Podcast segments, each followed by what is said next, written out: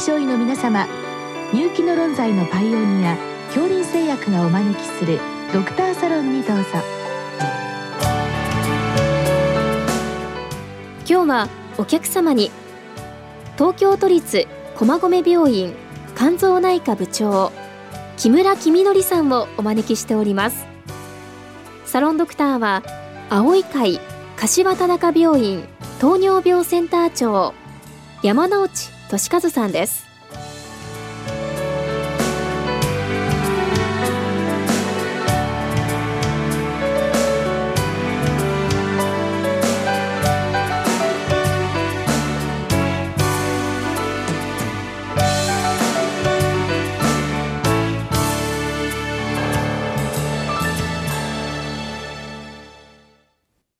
木村先生よろしくお願いいたします。よろしくお願いします。えー、今日は B 型肝炎ウイルスの再活性化についてご教示くださいということでございます。えー、B 型肝炎気感染でエンテカビル中止したところ、えー、HBV-DNA を認めたため再投与し、まあ、現在未検出になった方ですけれども自己免疫肝炎がありプレドニゾロンを服用しています。まあ、これを継続服用の場合、エンテカビルは中止可能でしょうかあるいはプレドニゾロンを中止しても DNA が検出されない場合、どのぐらいの期間でエンテカビルを中止できるのでしょうかというご質問です。先生があの、この B 型肝炎ですね、C 型肝炎に比べまして、かなりこれ治療法が複雑な印象があって、なかなかあの、我々少し縁遠いというところもございますので、わかりやすく解説をお願いしたいんですが、まずそもそも現在、現時点では B 型肝炎ウイルス駆除はま困難と考えてよろしいわけですね。そうなりますとこの治療目標なんですけれどもこれはいかがなのでしょうか？はい。あの、まあ、非常に先生おっしゃったように B 型肝炎というのは、まあ、複雑で病態がいろいろあってですね、まず一番問題になりますのは B 型肝炎による慢性肝炎といいまして、ASTLT が高くて、HBV-DNA がまあちょっと高知な患者さん、具体的にはまあ4ログ以上ということなんですけども、その方々に関しましては、今日お話ありましたエンテカビル、うん、あるいはベムリディといった抗ウイルス治療薬を投与して、肝機能 ASLT を下げるということ、あと HBV-DNA を検出以下にするということが目標になってまいります。うん、また、慢性肝炎のより進んだ肝硬変の患者さんに関しましては、ウイルスに関わらず、こういった抗ウイルス治療薬を投与するということがもうガイドラインで推奨されております。うんあの肝硬変以降になりますと、まあ、なかなか特殊なものも増えてくると思いますので、まあ、慢性肝炎レベルでのお話今日お伺いしたいわけですけれども、まあ、あのこれはウイルス駆除が困難ということで、まあ、目標としてはこの活動性を非活動性にすると、まあ、こう考えてよろしいわけでしょうか？はい、おっしゃる通りです。実際 ALT を正常化にするということが非常に重要になると思います。この非活動性にすることによって肝硬変肝臓がんですねこういったものを、まあ、将来弱気されるこういった率が減るというのはこれはエビデンスあるわけでしょうか？はい。あの、これは多数の報告がありまして、まあ、ALT というよりは実は HBV の DNA 量ですね。これを下げてあげると、肝硬変や肝がんに発症が抑制されるというのはもうエビデンスがあります。まあ、そうしますと実際にその活動性非活動性をこう見る見分けるといいますと、まあ、トランスアミナーゼよりもウイルス量と考えてがよろしいわけでしょうか？ここは2つ一緒に見るべきでして、はあ、ウイルス量が多くても肝機能、非常に ALT がマイルドな方もいらっしゃいますので、通常私たちは2つ見ております。ああなるほどですね。まあ、ちなみにこのウイルス量のカットオフ値といいますか、これいかがなぐらいでしょうか？はい、一応治療適用は4ログ以上となっております。わかりました。ということで実際の先生このご質問の方に戻りたいわけですけれども、はい、この症例ですねこれはまあどういっったニュアンスと考えてよろしいわけでしょうか？はい。今回の質問は非常に重要な示唆に富む症例であります。今回、あの、いわゆる B 型肝炎起用感染といいますのは、まあ、具体的にウイルスマーカーでいいということからの SHBS 抗体が陽性、あるいは HBC 抗体陽性の患者さんをそういうふうに、まあ、HBV の起用感染と定義しております。で、そして、この方々で大体はワクチン、あるいは輸血、昔やったことによって、こういうふうに自分の力で治してしまう方々を起用感染というんですけども、ある統計によりますと、日本では1000万人以上というふうに言われておりますので、我々の診療で、まあ、非常に、まあ、遭遇する機会が多いわけです。で今、ここで問題になっていますのは、こういった起用感染例、B 型肝炎じゃない方が、免疫抑制剤であるステロイド、あるいは抗がん剤を投与すると、B 型肝炎ウイルスが血中に出てくる、いわゆる再活性化することが非常に問題になっています。患者さんも B 型肝炎っていうのは大体知りませんので、うん、あるいはあるいは肝機能障害が起きて、えー、非常にその、まあ、激症肝炎といった症例をきたすこともありますので、えー、我々はその肝機能障害があった場合、必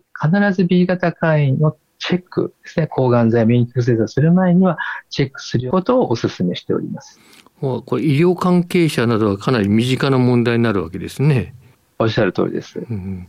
ということで、まあ、あの、そういうケース出てきた場合、まあ、このケースはステロイドということになるわけですけど、さて、これをどうしましょうということですけど、これ、いかがなものでしょうか？はい。これはですね、今回はステロイドをまあ使う目的として自己免疫性肝炎ということで使っていらっしゃいますけれども、はい、まあ、ご承知のように自己免疫性肝炎はステロイドは基本的にオフしますと肝炎の増悪を起こしますので切れません。はい、ですから質問にありましたように、ステロイドが投与期間中はですね、バラクルードの中止は可能かと質問がありましたら、うん、基本的にはあの、中止は難しいという回答になります。しかし一方で、HBV のウイルス量の、まあ、検出精度がずっと維持している場合は、エンテカビル毎日というのを週、まあ、いわゆる確実、あるいは週3回に減量することは十分可能だと考えます。減量は可能ということですが、原則的にはこれはもう長期投与と考えてよろしいわけですね。はい。で、このもう一つの方が今度はステロイドを中止しましたということですね。中止してウイルス、まあ、DNA が検出されないというケースですけど、これはいかがなんでしょうか？まあ、今回のその自己免疫性肝炎ではステロイドをオフにすることは非現実的な話ですけれども、他の疾患でステロイドをオフにできた場合、その場合はですね、ステロイドを中止して少なくとも12ヶ月は、このエンテカビル、抗ウイルス治療薬を使っていただきます。そして12ヶ月の段階で HBV-DNA が陰性の場合は、薬をオフにすることが可能です。うん、ああ、そうですか。もう一つちょっとお話しさせていただきたいのが、はい、リツキ酸という薬が、まあ、悪性リンパ腫よく使われる薬があるんですが、これは非常に再活性化の起こす薬として非常に有名でありまして、リツキ酸の場合は、1年半というふうに推奨されています。わかりました。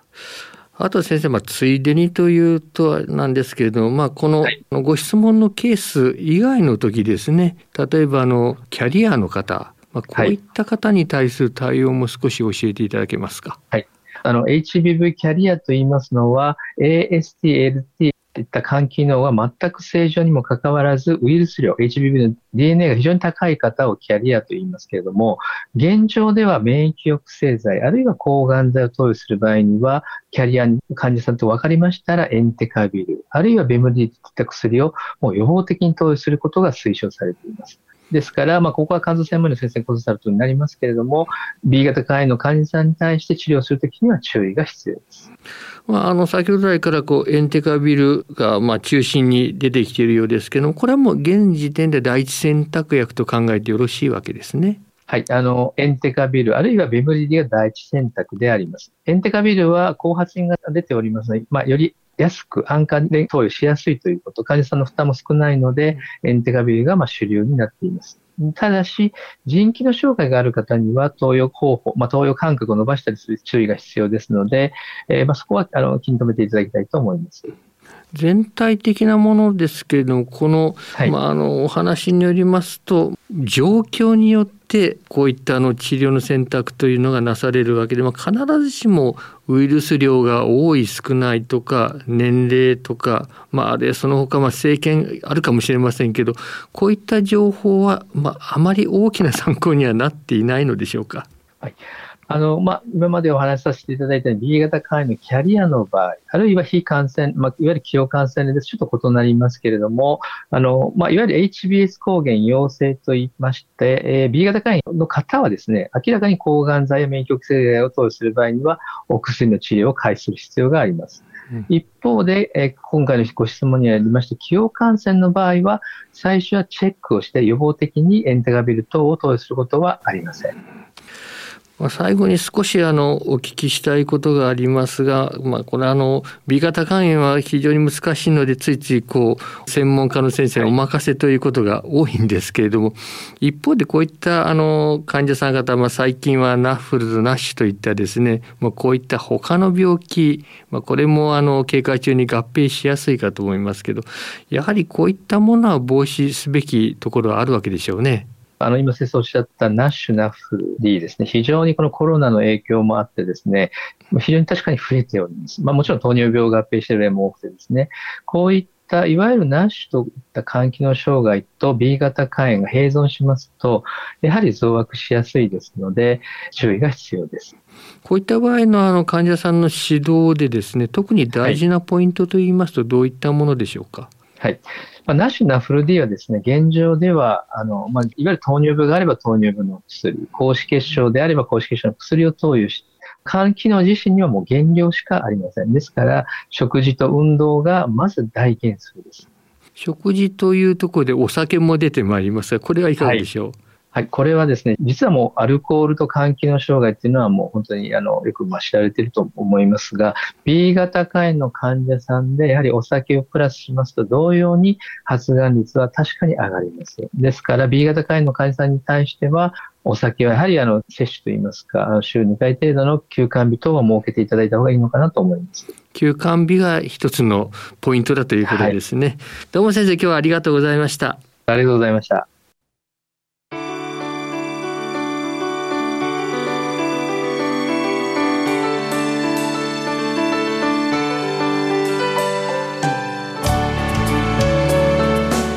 お客様は